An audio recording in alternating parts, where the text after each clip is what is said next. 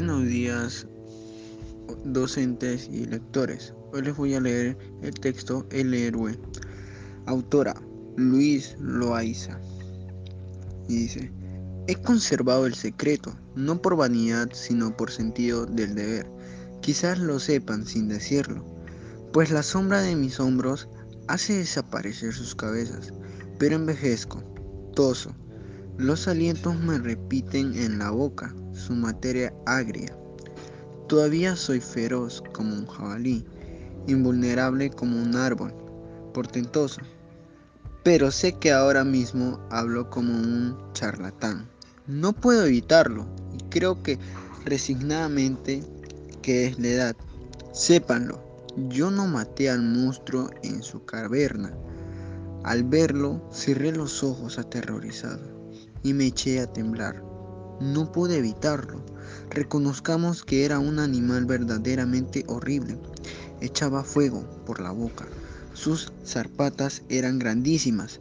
No hace falta para que yo diga por qué lo han descrito tantas veces que ya es clásico.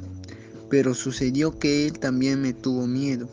Y él, y al retroceder violentamente, se dio tal testarazo contra las piedras que se mató yo me pregunto, ¿por qué huyó el monstruo? Parece que había escuchado aquella profecía que le anuncia la muerte en su encuentro conmigo. No hay que prestar oído a estos oráculos que roban la fuerza. Este fue el comienzo de mi fama de la serpiente marina.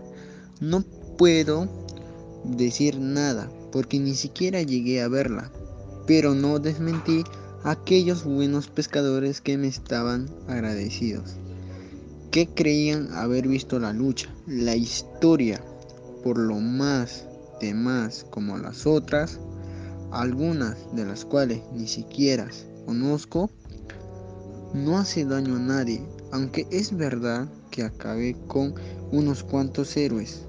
Los pobres comitaban tan abatidos que casi siempre empezaban por robarme, que no ultrajara sus cadáveres.